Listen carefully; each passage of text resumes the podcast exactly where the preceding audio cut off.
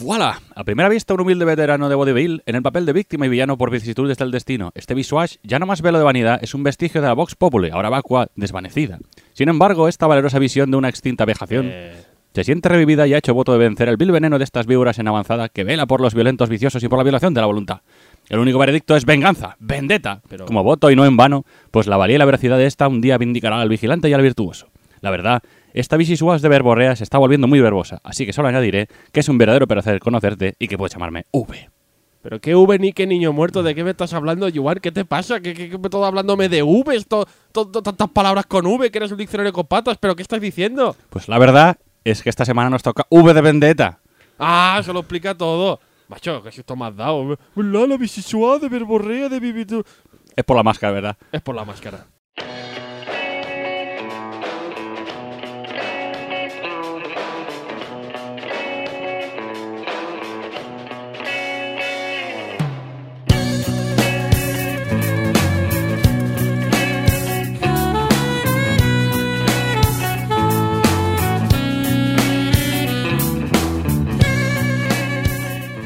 Pues bienvenidos con B, bienvenidos con B y no con V, bienvenidos al programa número uno de Tú no has tenido infancia, porque el piloto no cuenta como episodio, ¿no?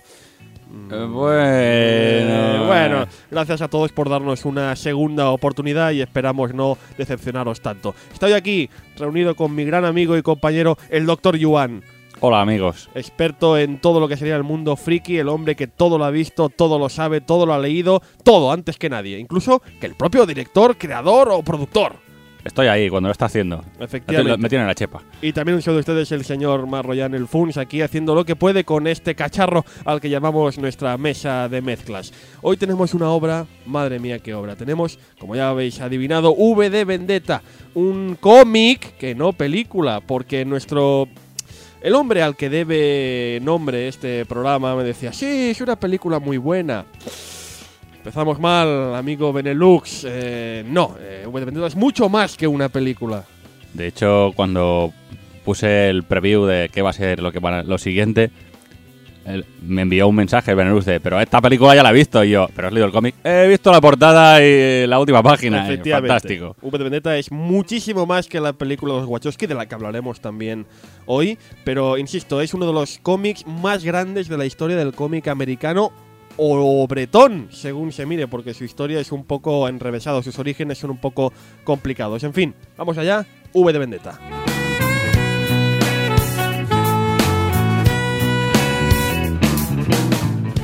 Cuando hablamos de cómics, todo el mundo conoce el cómic japonés, alias el manga, todo el mundo conoce el cómic americano, clásicamente conocido como el de superhéroes, aunque hay mucho más que eso, o incluso si me pones el cómic francés, que es el cómic en una gran cultura e historia. Y todos comen baguettes y croissants. Efectivamente, pero no tanta gente conoce, doctor Yuan, el cómic inglés, el cómic bretón, que también tiene su historia. Tiene, tiene, efectivamente. el cual está representado en gran medida, pues, como no puede ser de otra forma, por Alan Moore, uno de los mejores autores de todos los tiempos, con diferencia.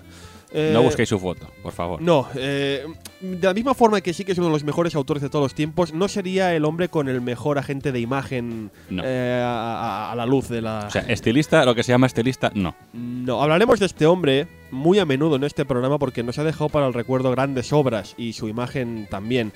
Lo rescataremos, insisto, en varias ocasiones, pero V de Vendetta es una de las, si no la primera obra que le catapultó a la fama, una de sus más importantes. Hasta el momento en que nos ocupa esta obra, que hemos de colocarnos a principios de los 80, año 81, 82, 83, eh, el cómic inglés, el cómic bretón, parece no ser más que una versión menor, una, una copia, una mala copia de los cómics americanos de superhéroes predominantes. De hecho, algunos de los primeros proyectos de Moore son precisamente para la filial británica de Marvel, o guionizando superhéroes como el Capitán Britannia con Alan Davis o Miracleman. Con el auge de Moore como escritor de ciencia ficción en revistas, eh, no fanzines, pero en revistas muy, muy, mm, con muy poco presupuesto como 2000 AD o Warrior, le empiezan a caer aluvión de proyectos desde Marvel UK, de Marvel Inglaterra, y el guionista consigue encabezar una pequeña revolución de autores británicos que llamarán poderosamente la atención al otro lado del charco. En en la época fue bastante, fue bastante novedoso. En Estados Unidos se publicaban básicamente autores americanos Ujú. y de golpe aparecieron una serie de autores ingleses con, de una calidad bastante buena, con eh, argumentos sorprendentes, porque se salían, bas- ya, bueno, ya comentaremos con V Vendetta y otras obras, se salían bastante de la norma. Pero eso es verdad. Eh, en esos momentos, eh, Marvel, DC, todas estas editoriales de superhéroes tienen una larga historia a sus espaldas. Pero hasta en- bien entrados los 80, básicamente tienen, pues eso, eh, guionistas y dibujantes americanos. Es a partir de esos 80, con Alan Moore a la cabeza, cuando se empiezan a meter en sus listas eh, gente británica, gente irlandesa, gente bretona. Y posteriormente, ya entrado los 90, ya ha entrado el siglo XXI, es cuando ves que Marvel y DC, por decir los dos grandes, se convierten en una amalgama de culturas en las cuales hay gente, hasta, hasta amigos nuestros, como Salva Spin, que están ahí dentro pese a ser españoles. No deja de ser un reflejo de lo que, de lo que está siendo el- la sociedad, el tema de la, de la globalización, homogenización, ya no hay frontera realmente con la, con la capacidad que tenemos de comunicarnos por internet y demás. En ese momento, eh, en los 80, Alan Moore es ya lo suficientemente famoso para poder hacer el proyecto que le venga en gana. Eh, y probablemente está un poco harto de superhéroes. Dice, ya estoy ya, ya cansado un poquito. Y el proyecto, ese proyecto que será el proyecto que él quiere hacer, será precisamente este, este título, V de Vendetta. Un proyecto que es una amalgama de varias ideas que llevan años pululando por la cabeza del autor. Eh, Moore no hace exactamente un cómic de superhéroes, pero sí tiene parte de superhéroe. Es un superhéroe atípico, un superhéroe diferente. Es más parecido a un héroe de novela que a un superhéroe al uso de los típicos cómics americanos. Sí, es una mezcla entre. Es como un- el vigilante de los vigilantes, un tema que rescatará muy sabiamente el autor. Es una mezcla entre héroe y terrorista. eh, es una exaltación sobre las políticas, las ideas políticas anarquistas de- del autor, de las que también hablaremos. Eh, es una obra en la que yo creo que por primera vez Alan Moore dice: hay que poner toda la carne en el asador. Hay que sorprender al mundo y vamos a sorprenderlo a lo grande. Y fruto de este trabajo, porque no quiero eh, menos, eh, no quiero eh, insultar las anteriores obras de Moore, pero yo las he leído y es evidente que V de Vendetta es la gran primera obra. Obra que dará pie años más tarde a obras como Watchmen, como From Hell y otras tantas. O sea que V de Vendetta es una obra muy importante en la carrera de este hombre, porque le, le- le destapa Sí, sí. A ver, hombre, él reconoce que, el- que es una obra primeriza, que los primeros capítulos no tienen nada que ver con, se nota mucho. con, con los últimos. eso comentaremos después. Insisto, V de Vendetta, primera obra ya con cara y ojos de este gran creador, Alan Moore.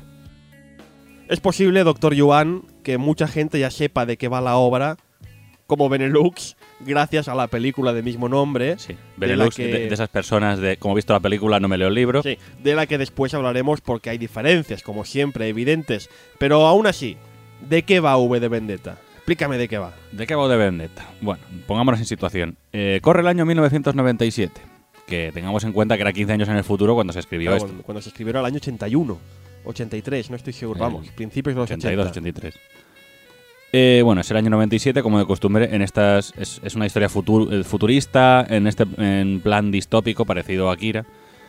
Después de haber sufrido la Tercera Guerra Mundial, el mundo ha, que- ha quedado un poquito perjudicado, eh, es lo que pasa cuando hay guerras mundiales. Inglaterra ha pasado de ser una de las democracias más importantes del planeta a convertirse en un estado fascista aislado del resto del mundo. Vaya, Muy bien. vaya.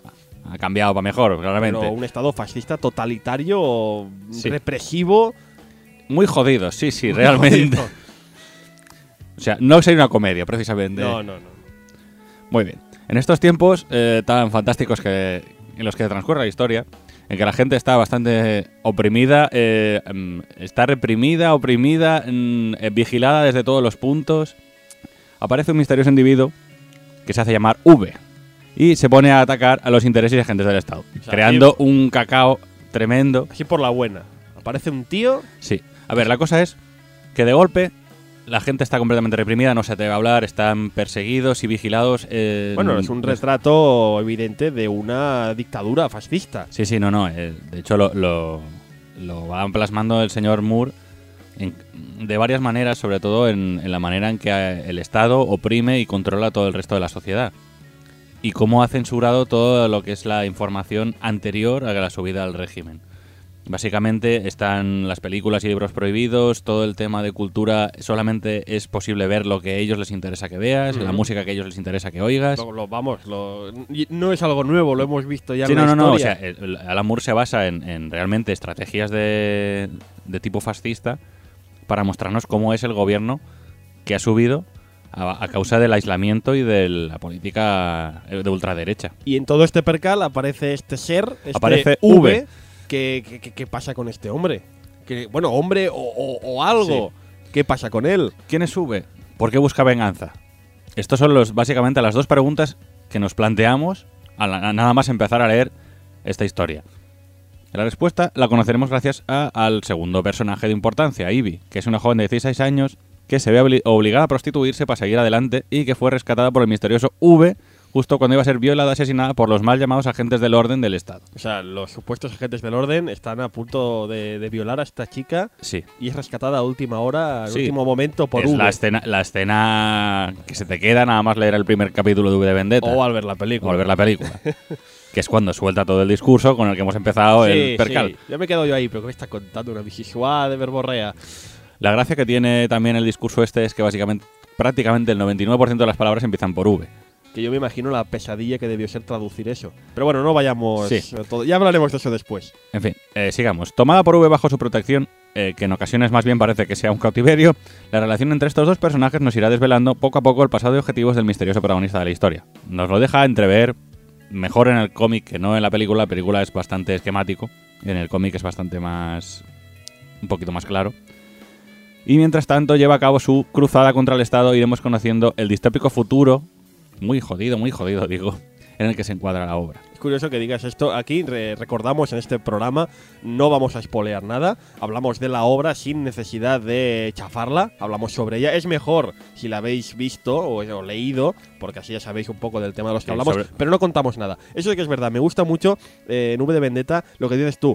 V toma bajo su protección a Ivy, son las primeras páginas de, la historia, y a veces, más que un rescate, más que una protección, eh, parece que V se dedica a putearla de mala manera. Sí, básicamente es que eh, tampoco te queda claro si V realmente es un héroe, eh, es un villano o es una o es algo entre medio. Es, es un personaje. Lo bueno que tiene es que es un personaje muy humano, porque a pesar de ser un héroe, porque si tú lo estás leyendo estás en contra normalmente del Estado fascista, pero también tiene unos defectos tremendos. Está cegado por su por su eh, por su visión de venganza y eh, hará cualquier cosa para llegar al objetivo. Y como no, ese personaje de Ivy podrá de alguna manera influir en Sí. la forma de ser de V. Lógicamente. O no, o sí, o qué. Sí, sí, no, no. Los personajes van evolu- van evolucionando desde el primer Y mucho. del primer capítulo al último no tiene nada que ver.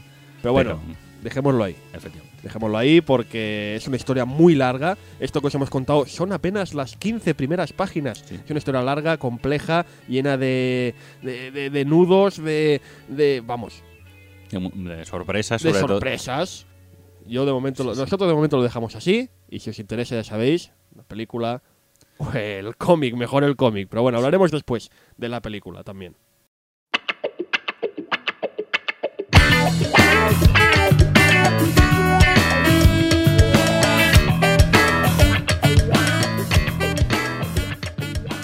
Lo ha comentado Dr. Yuan al principio y efectivamente las similitudes, al menos sobre el papel de V de Vendetta con Akira, a la que dedicamos el capítulo piloto, son parecidas en el sentido de que ambas eh, tienen una tercera guerra mundial en el contexto, eh, es una sociedad, una sociedad no muy alentadora, una sociedad perdida, es una sociedad eh, distópica. Sí, realmente juegan con los miedos de la época, que eran la Tercera Guerra Mundial y un, y un futuro devastado, y también con la subida al poder de, de- de poderes totalitarios y fascistas, en contra de lo que había sido anteriormente los futuros estos utópicos, en los cuales la humanidad eran todo, todos felices. La diferencia básica es que mientras que en Akira eh, lo que sucede en este futuro distópico es que la corrupción de las altas esferas ha convertido a Japón en una especie de campo de juego para cuatro figuras poderosas. En V de Vendetta, Londres es la capital de, ya lo hemos dicho hablando en plata, un estado fascista controlado con puño de hierro por el partido de ultraderecha protagonista. O sea, es, es un estado totalitario atroz, de la- sacado de las peores pesadillas de cualquier amante de la libertad, pero Sí. con diferencia. Bueno, realmente basado en, en, en hechos reales. O sea, la Claro. Segunda Guerra Mundial tampoco hacía tanto que había pasado. Y a diferencia de Akira, en que la calle es el hervidero social y político, en que la sociedad en pleno pide a gritos un cambio, aquí la población eh, está oprimida, está diezmada, está sometida al férreo control de un gobierno totalitario que a la mínima que aparezca algún disidente se va a encargar rápidamente de él. Hay ánimo de cambio, hay ánimo de libertad entre el pueblo, evidentemente, pero la dura represión a la que se ven sometidos consigue pues que todos callen. La lucha contra el poder establecido, y en este caso esa frase tiene más sentido que nunca, se representa, en vez de en el pueblo como en Akira, perdón, se ve representada en un solo ser, que es V. Usando su vasta cultura y recursos, pues intenta romper los grilletes de la opresión y provocar, también hablando en plata, el caos más absoluto en la capital británica.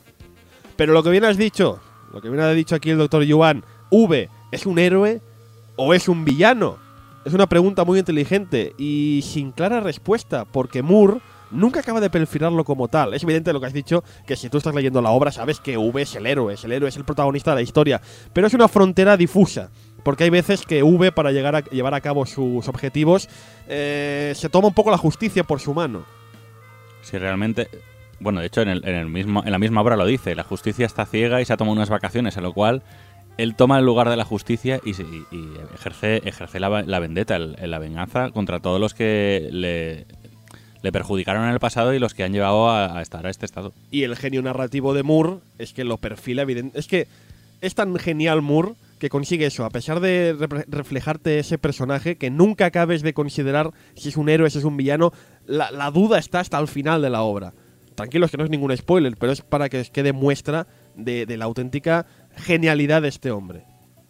V es la representación materializada de todas las ideas políticas de Alan Moore, que como la mayoría de su generación vivió la férrea y dura política de los 80 en Gran Bretaña, representada en última instancia por Ga- Margaret Thatcher, cuyo gobierno conservador tuvo que lidiar con situaciones como la predominante Guerra Fría, el miedo a un invierno nuclear y el auge de nuevos gobiernos fascistas y totalitarios. Es curioso como todos los autores de esa época, sean de Japón o sean de Gran Bretaña, siempre orbitan alrededor de los mismos temas.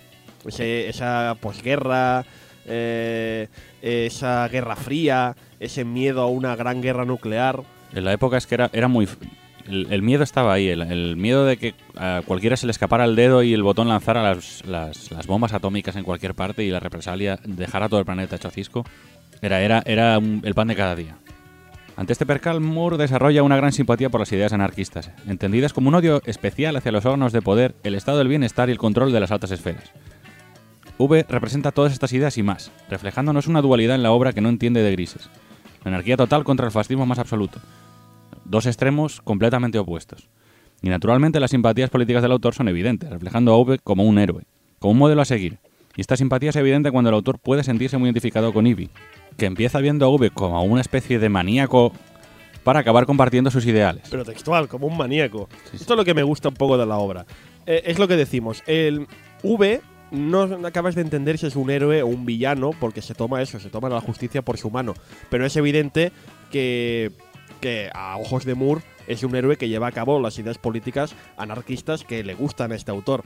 Pero claro, la anarquía entendida como la entiende Moore no es eh, la bandera de un héroe. Y ahí está esta, esta, esta incapacidad de entender a V como un héroe como un villano. Porque la anarquía más pura, la anarquía más, más caótica, no es eh, sinónimo de, de- del bienestar, no es sinónimo de la justicia, enti- de alguna forma, ¿no? Es, es- es muy complicado de entender. Sí, sí, Eh, esta, esta dualidad. es que no es ni dualidad. V es el blanco es, y, y el estado totalitario es el negro. Pero para nosotros los lectores hay una gran, una gran, una gran mezcla de grises entre medio que no acabamos de saber cuál elegir. Correcto. Haber dicho básicamente V se enfrenta a lo que está establecido para destruirlo, pero tampoco propone una alternativa. Exactamente. No lo propone ninguna. Él simplemente quiere desatar el caos porque es básicamente lo que, lo que le mueve. No propone ninguna alternativa. De hecho, Moore también se recrea retratando a no pocos de los miembros del partido como enfermos, sádicos, monstruos en definitiva, cobardes, incultos, básicamente la- el contrapunto a V. Sí, que V es culto, es refinado y los otros son, son monstruos, en definitiva. Es que es lo que Toda la son. sutileza que tiene V a la hora de enfrentarse a ellos dialécticamente o físicamente eh, no la tienen los, los miembros del partido. Son realmente, mm, no diremos mm, unidimensionales, pero porque realmente ves que tienen, tienen está desarrollado lo que es la personalidad, pero que realmente son súper vastos. Pero fíjate, es que me parece muy representativo ver como V, que es la representación del caos, es un tío eh, culto, cultivado, eh, tranquilo. Él lleva el caos dentro, pero tiene una fachada de tranquilidad y de, de clase. Mientras que el gobierno, que representa que es la, la- el orden, la justicia, pesar de que todos sabemos que no es así, pero bueno, representa esta orden, eh, esta orden a nivel a nivel gubernamental, por dentro lo ves a los miembros y son sádicos, son enfermos, son incultos. Es un- una contraposición muy interesante. Hablemos de la inspiración. ¿Qué inspiró? ¿Qué llevó a Moore a crear esta obra en estos años 80, principios de los 80? Eh, es fácil de saber qué inspira a Moore. ¿Sabes por qué? Porque el propio autor menciona en una lista, hasta en una veintena de ellas, en un ensayo del autor que sacó eh, años más tarde sobre cómo se originó la obra, las menciona. Las menciona esta, esta, esta, esta y esta. ¡Hala, pa' casa! Con lo cual es muy fácil saber qué inspiró a Moore. Hay algunas que son más evidentes que otras.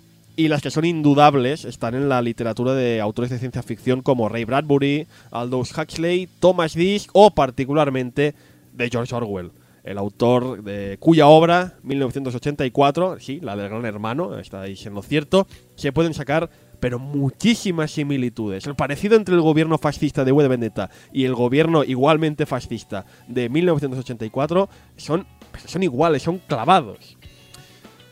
Al igual que en la novela de 1984, el gobierno fascista inglés utiliza, yo qué sé, los métodos de propaganda más brutales, eh, los sistemas de control más absolutos, cámaras, micrófonos repartidos por todas partes, hay un control total, absoluto.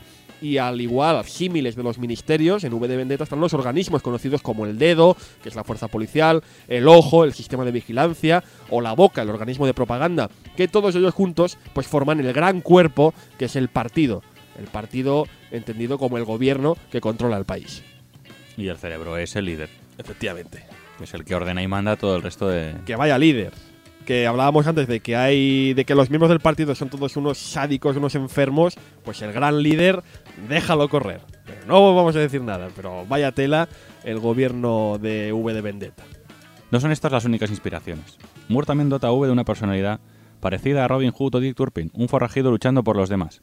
De hecho, el mismo Guy Fawkes, la imagen de V, puede considerarte como una especie de Robin Hood de la época.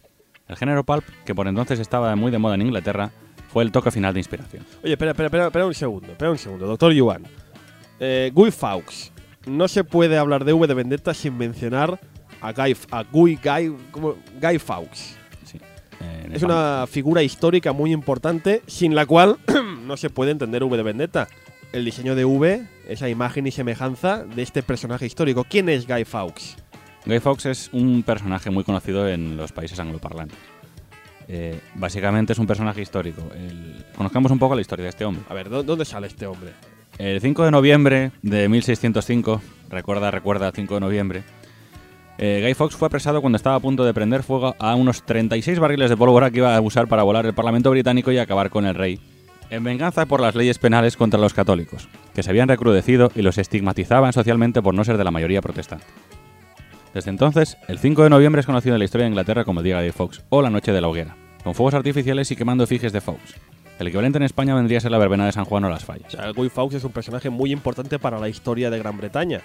Y por eso Moore eh, quiere emular un poco el ánimo caótico de Guy Fawkes en el 1600 en la figura de V. Es la figura anarquista. Básicamente, Guy Fawkes quería acabar con el gobierno que había porque eh, estaban oprimiendo a, a los católicos. Él era un, era un católico. Se- formó un grupo para acabar con el gobierno. Y el rostro es la caricatura, el rostro de V Sí, es la la- caricatura de Guy Fawkes. Efectivamente. Y esto tiene especial importancia en el contexto que, de la historia, porque recordemos que el gobierno fascista ha eliminado toda referencia a cultura anterior a la subida del régimen, con lo cual no se celebra el- la festividad de, Guy Fawkes. Hecho que utiliza V para volver a implantarlo, aprovechando que la gente de mayor edad recuerda quién es y que las jóvenes no no lo conocen. Es, un- es una manera de impactarles eh, tanto eh, de manera visual como de manera ideológica.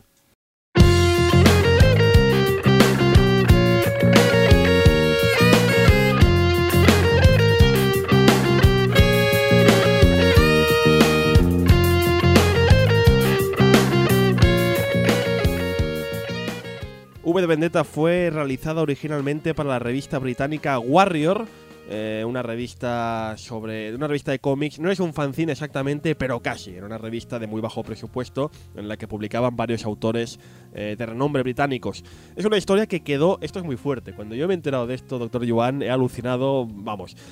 Es una historia que quedó inconclusa. Porque Warrior cerró en el 1984. Vaya, curioso número. Hasta que, claro, el éxito cosechado por Alan Moore con Watchmen, que vendría poco después, propició que la serie fuera retomada y finalmente acabada en el 88 para ser publicada por DC Comics, la editorial de Superman y Batman, como una maxi serie de 10 comic books, posteriormente recopilada en el tomo que todos vemos habitualmente en las tiendas. Curiosa historia, ¿no? Sí, que sí. esta obra fuera Es inacabada. De hecho, sí, sí cuando, cuando lees el cómic se nota una Se diferencia nota, entre nota. los primeros capítulos y los siguientes. O sea, V de Vendetta se, queda a medias, llega Watchmen, Watchmen ya es la recatapulta de Moore a la fama y dicen, oye, vamos a acabar esto porque esto no se puede quedar así. Sí, es de, oye, pues el- ¿sabes que el Moore tiene aquí una historia medio hacer que también está chula? Ya lo hemos dicho, de Alan Moore vamos a ver no pocas obras en este programa, un hombre muy particular, y hemos hablado hoy de sus simpatías anarquistas, y no es la única de sus facetas que han influenciado su obra. Hace poco nos enteramos, por ejemplo, que fue nombrado mago del caos, así como suena. O sea, es un tío que quería ser investido como mago del caos y parece que lo ha conseguido. Eh, Sí, sí. Es que No- no, hay no nada más que decir. No sé qué pasa, pero los autores de esta época después, algunos, de ellos se les ha ido la, la Algunos pinza. no, se les ha ido a todos la pinza. A este particularmente.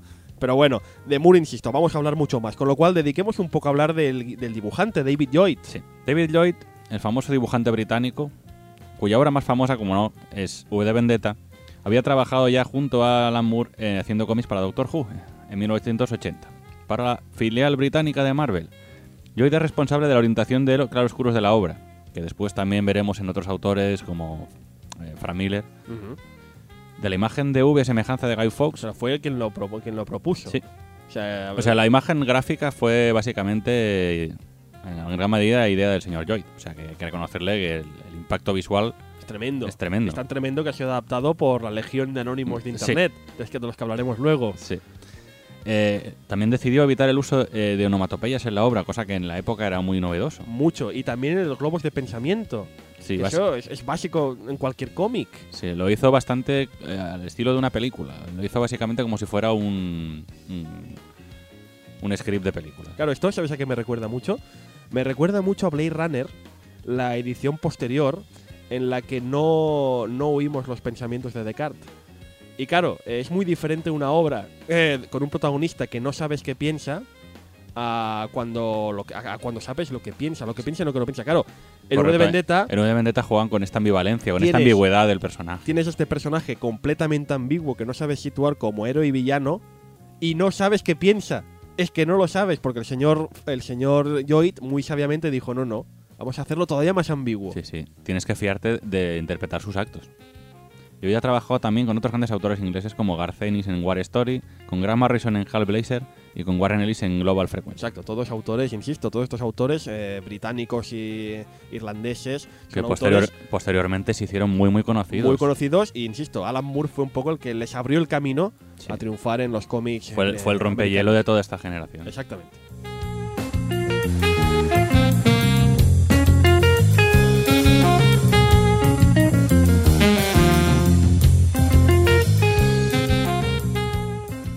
De Vendetta vio la luz en España hacia finales de los 80, principios de los 90. Es complicado de situarlo exactamente porque está apareció bajo el auspicio de Editorial 5, que Editorial 5 a la hora de analizar su andadura es muy complicado, porque era una editorial muy caótica a la hora de publicar cómics. Aún así publicó esta historia eh, en una época muy chunga para los que seguíamos el cómic americano. Porque, a ver, vamos a explicar un poco, un poco de historia que, de la que hablaremos también más adelante.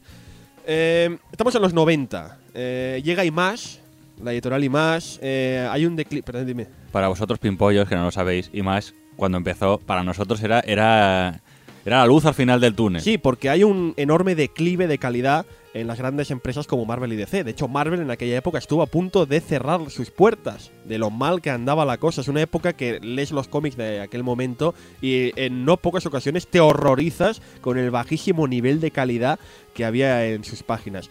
¿Y por qué no decirlo? Eh, no solo es el caso de que Marvel y DC apesten un poquito, sino que, oye, que empezamos a ser ya mayorcitos. Empezamos ya a descubrir que tenemos pelo en algunos lugares de nuestro cuerpo. Y empezamos a querer obras con tonos más adultos y no los cómics, hablemos en plata, insustanciales de siempre. Que sí, a nosotros nos gustaba mucho Spider-Man, nos gustaba mucho Superman, pero vamos, era un cómic totalmente insustancial. No tenía nada, lo leías y ya estaba. En este contexto, pues aparecen, empiezan a aparecer varias obras, como Watchmen, que también publicó, si no recuerdo mal, 5, empiezan a aparecer obras, muchas del propio Alan Moore, eh, sin hacer las cosas a otra gente, evidentemente, siendo una de las primeras está V de Vendetta. ¿Y qué es V de Vendetta para nosotros? En aquel momento, un poco lo que supuso Akira.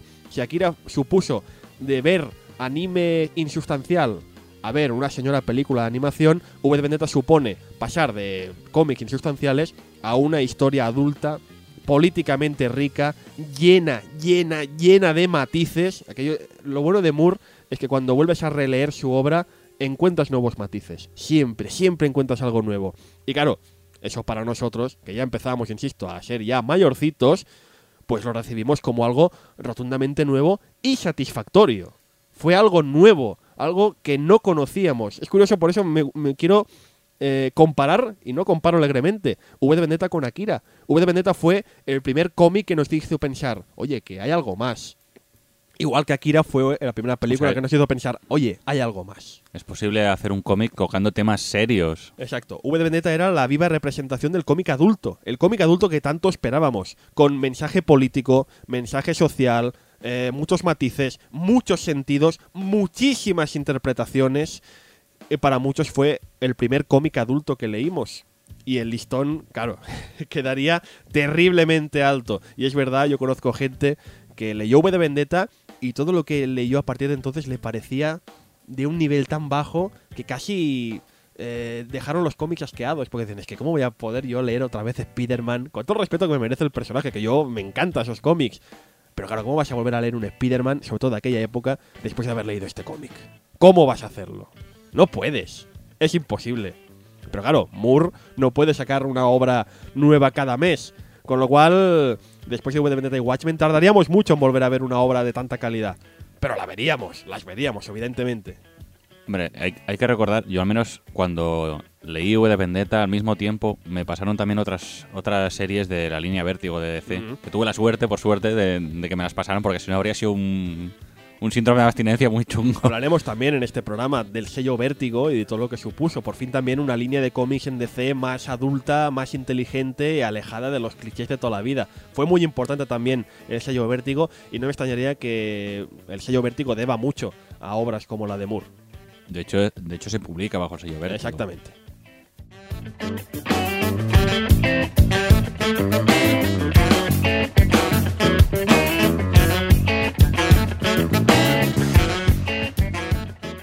La repercusión social de V de Vendetta es enorme, aunque ha tardado casi 20 años en hacerse manifiesta.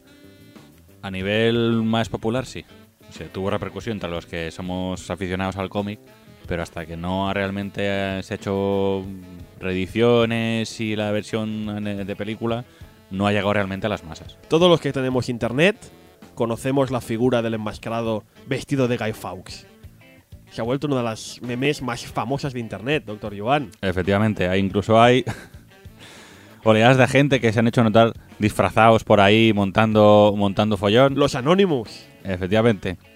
Hace cuatro días, sin ir más lejos, los Anonymous han atacado en base a los servidores de PlayStation 3. Sí, por un ataque a uno de sus compatriotas hackers eh, GeoHots. Pero bueno, eso es otra historia Sí. que no viene a cuento. Y también protestando frente a los Goya por la ley Sinde. Es verdad. Es curioso, pero me parece muy curioso que esta oleada de pensamiento liberal que surge de Internet coja como símbolo la máscara de Guy Fawkes que hace, que populariza David Lloyd con V de Vendetta. Sí, es- 25 años más tarde, pero lo hace.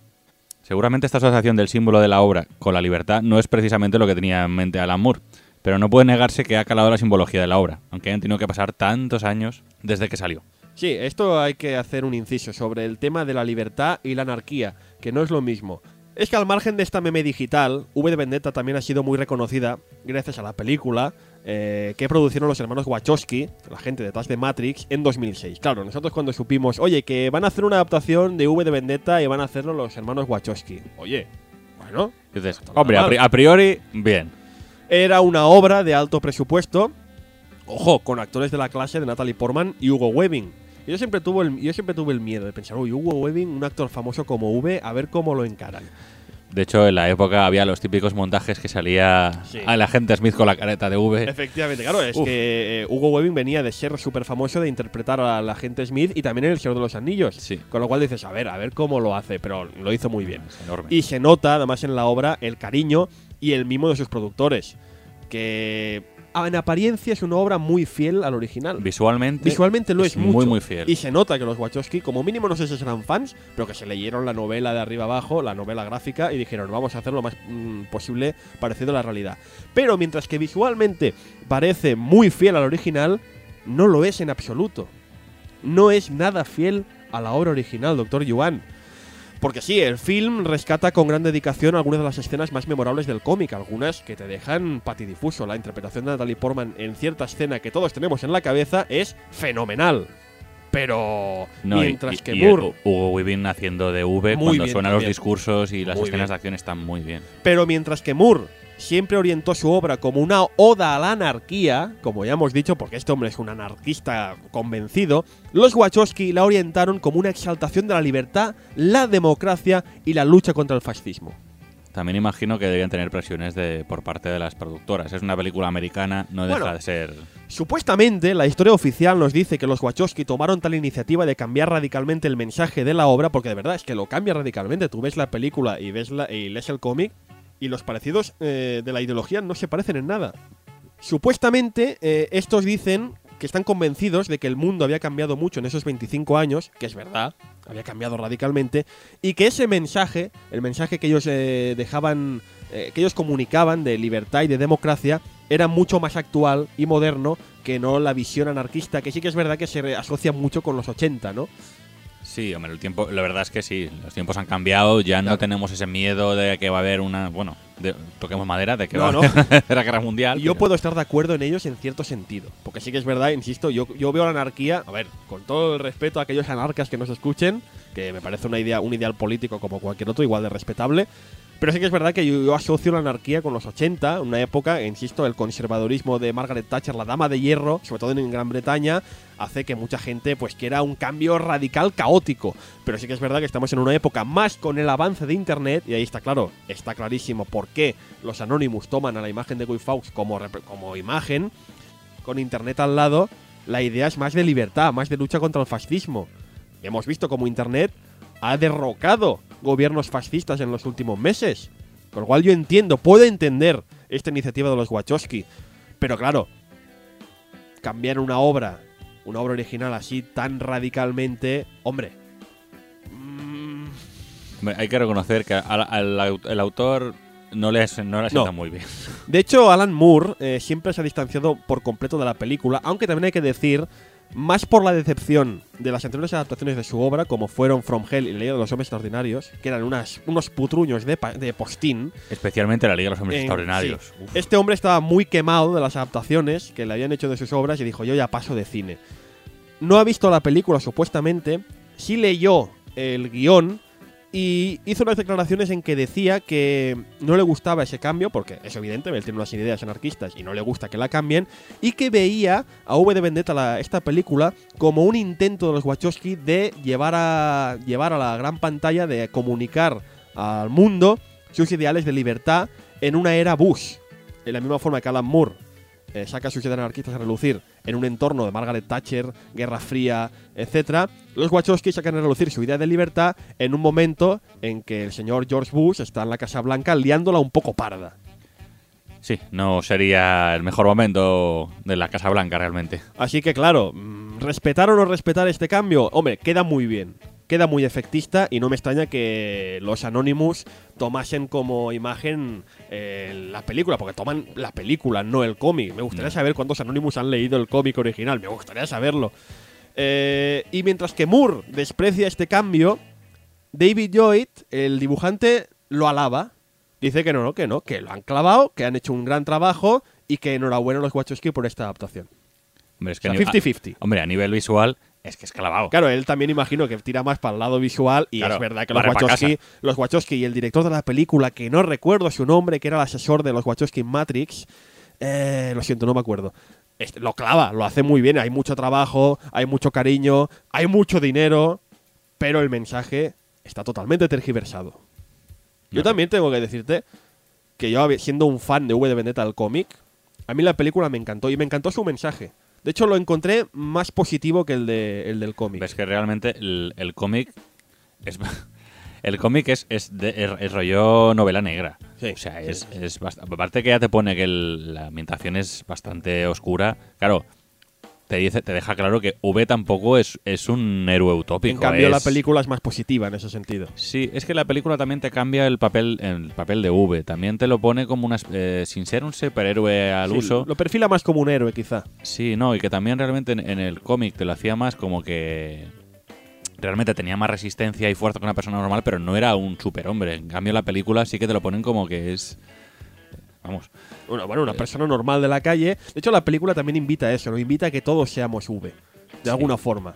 mm, Realmente en la película te, se convierte en el, el motor, digamos, del cambio del- de la sociedad. El, el que hace que todo el mundo se rebele contra el, el Estado. Pero es pero desde el punto de vista eso, de la democracia y Sí, de la libertad. Vamos, que sí, que, que- que es verdad. Los Wachowski eh, aprovecharon la película y una historia muy interesante para dar a relucir, sacar a relucir sus ideas políticas, igual que hizo Moore 25 años antes con su cómic. Sí, sí.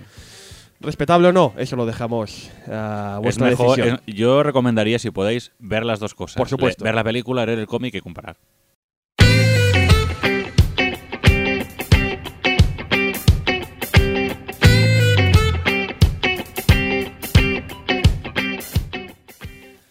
Bueno, comentaremos algunas anécdotas de esta obra. Que esperemos que ya os haya dado el gusanillo de leerla y o verla. Sin duda es memorable en V de Vendetta el uso simbólico de la V Hombre, no tanto vaya. en la letra como en el número 5. Siguiendo el estilo que hará famoso a Moore a la hora de perseguir detalles, la obra está plagada de referencias a la letra y el número. Para la historia queda el colosal monólogo con el que hemos empezado este Sí, podcast, sí, sí. En el que se usan básicamente palabras con las de dicha letra. Yo- Que imagino que de el verdad. pobre hombre debe acabar con el, con el diccionario patas No, arriba. Si Moore acabó con, la, con el diccionario patas arriba, imagínate los traductores de alrededor del mundo. Porque hay que alabar, hay que alabar el trabajo de traducción español, tanto en cómic como en película. Lo Real- clava. Realmente, esta es una de esas veces que dices, oye, la traducción Sí, chapo. porque podría haber perfectamente el traductor decir, ah, toma por saco, lo traduzco tal cual y la subes ni, ni, ni puñetas. Hoy en día seguramente mm, no lo habréis vivido tanto, pero en la época traducciones de Sí. estas literales, uff, unas cuantas. Bueno, V de Vendetta supuso para mí, a título personal, un reencuentro con el cómic americano, tras una larga temporada de leer básicamente manga. Y diréis, ¿cómo puede ser que abandonaras el cómic americano? Por ese desencanto del que hemos hablado. ¿no? Efectivamente. Básicamente porque después de encontrarme cómics americanos que tenían 4.000 millones de números, las tramas que se alargaban y retorcían El sobre sí problema, mismo. el gran problema de estos editoriales, que tienen siempre esa, esa, ese, ese, ese globito abajo que pone leer número 417. ¡No y- tengo ese número! Eso es que es el gran problema que aún hoy en día están luchando para solventarlo, pero no lo consiguen. Me he enganchado en el número 450. Sí, sí. Pues eso. Básicamente esos personajes que no evolucionaban, que no morían nunca, o si morían volvían a los No, resucitaban 50 cada, números. cada dos capítulos resucitaban. Bueno, por aquel entonces entró el, el tema del manga aquí en España y para mí era un, vamos, Dios mío, es un soplo de aire nuevo. Ti- eh, temáticas nuevas, eh, series que empiezan desde el primer número. Básicamente eh, suplió todo lo que yo no encontraba en el cómic americano. Claro. Me lo, me Y lo así empezaste a leer manga a saco. Efectivamente, Y, dej- y básicamente dejaste a un lado el cómic americano. Un poco lo que me pasó a mí también. seguí seguí alguna serie, pero más por nostalgia tipo X-Men Claro. y demás, que por que realmente me estuviera interesando la historia. ¿Pero qué pasó entonces?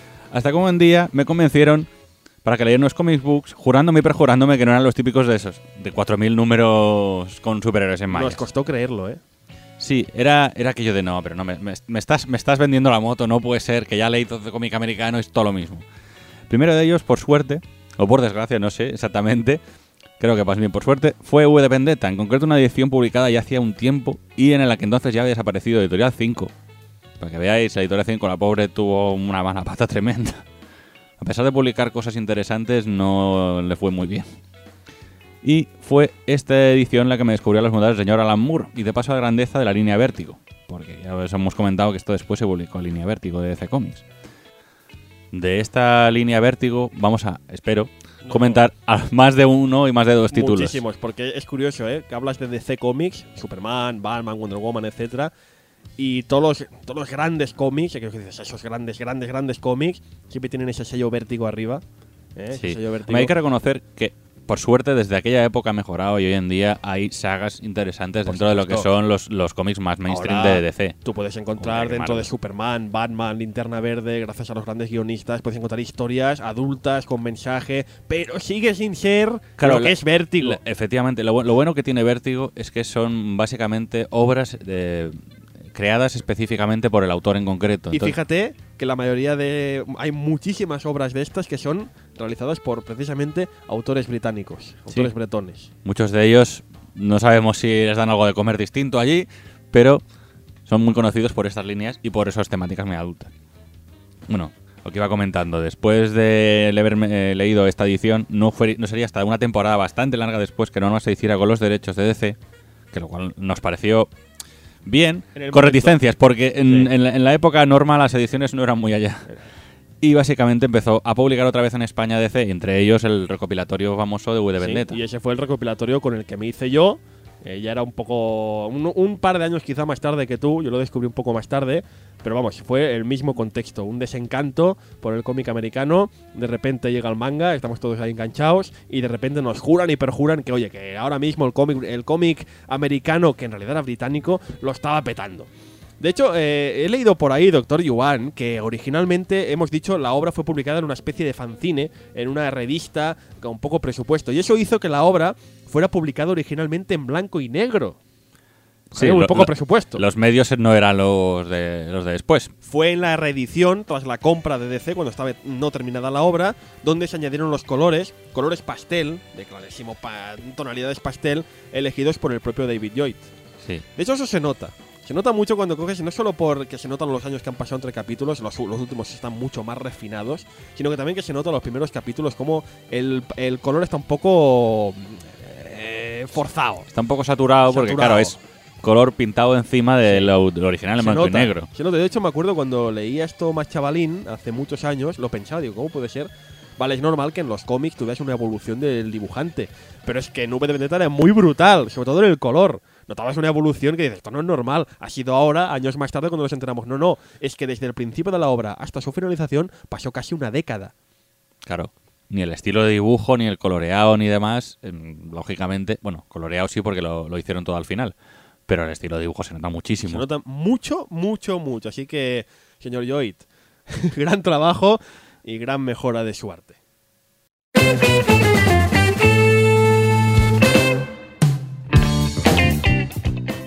Claro, conseguir esa primera edición de 5 es un poco imposible y más eh, digno de coleccionistas que de otra cosa. Sí, porque de hecho era, un- era una edición en grapa de los Sí. números sueltos. Y la de Norma también está complicado. Y tengo que decir una cosa, ¿puedo aprovechar este podcast para lanzar un mensaje al mundo? Sí, sí, venga. sí. ¿Puedo o no puedo? Sí, sí. Amigos míos, estoy, estoy consternado. Llevo años consternado porque yo tenía la edición de V de Vendetta de Norma, el tomo, y, y lo dejé a alguien hace años y no recuerdo a quién. Y no tengo mi tomo de V de Vendetta. Para, esta, para este programa he tenido que bajármelo de internet, que estoy totalmente en contra de las grandes obras, hay que tenerlas en la biblioteca. Pero he tenido que bajármela porque no sé quién tiene mi V de Vendetta. Lo he dejado a tanta gente. Porque cuando yo decía al mundo, pues tú quieres disfrutar de un buen cómic americano, ipso facto les daba yo V de Vendetta. Y todos me decían, sí señor. Pero hubo un cabrón que no me lo devolvió. Así que, amigo mío, si me estás escuchando, devuélvemelo. Que es una edición muy chula. También puede ser que se haya olvidado. Pues eso, aprovecho el podcast para mira, mira, mira al final de la pila de cosas que tienes por leer, que a lo mejor tienes el, el famoso V de Vendetta de Funs. ¿Quién tendrá mi V de Vendetta? Pero bueno, ¿qué ediciones podemos comprar? Si ahora estamos entre. Yo ahora mismo lo doy por perdido y voy a comprar a la tienda. ¿Qué puedo comprar? A ver, normalmente podrás encontrar la edición de Absolute, famosa de Ay, Norma. Pero es que los Absolute. Rompe, los- rompe esternones. Los Absolute Rompesternones, aunque tengo entendido que la edición Absolute eh, española es la edición original americana que cuenta con hasta 100 páginas de material adicional.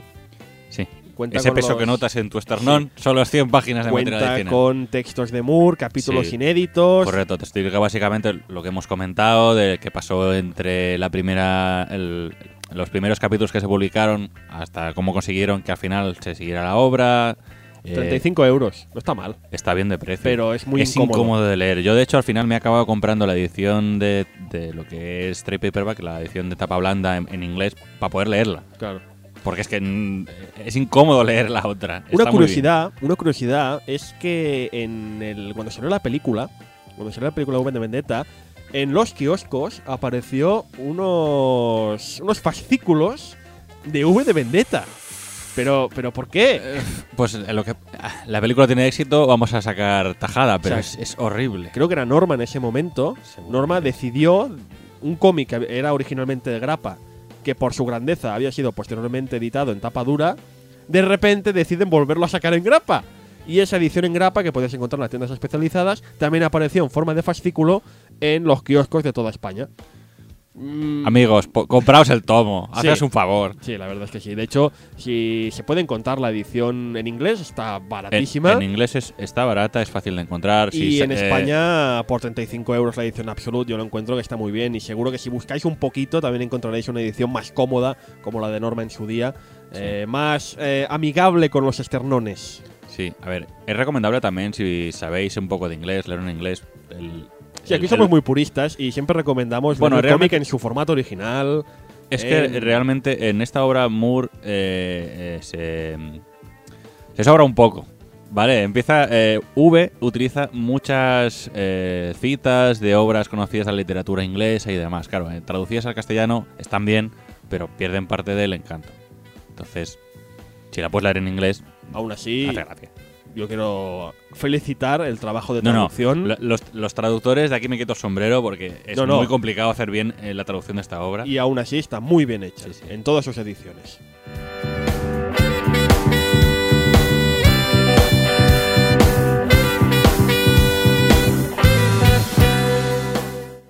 Bueno, está, ha estado bien. Sí, Está no, bien. V de Vendetta es una obra que quizá no se puede hablar tanto como de Akira por el significado y tal, que sí que se puede. A ver, El problema que tenemos es que como no queremos chafar el argumento, exacto, no ese podemos es el problema. De Akira puedes hablar muchísimo sin spoilear nada. En cambio, de V de Vendetta, si queremos hacer menciones filosóficas, citas, has de mencionar el argumento. Sí, o situaciones concretas del- de, la obra. ahí. Sin hablar del argumento en sí, es lo máximo que podemos hablar. Si ahora estuviéramos hablando a una audiencia que todo el mundo ha visto y ha leído V de Vendetta, podremos estar horas. Pero no es el plan. Nosotros queremos con este programa que vosotros vayáis a vuestra librería y os hagáis con esta magnífica obra que para nosotros fue muy importante en su época. Básicamente abriros el apetito para que vayáis ahí, picáis Sí, un señor. poquito. Yo, de verdad, es una de las obras, insisto, lo he dicho antes, cuando he tenido que eh, introducir a alguien de mis amigos de mis compañeros en el mundo del cómic americano, que siempre te dicen, "Ah, pues el cómic americano es solo superhéroe, Batman, Superman, y digo, "Ch, yo te traigo un cómic, tú te lo lees.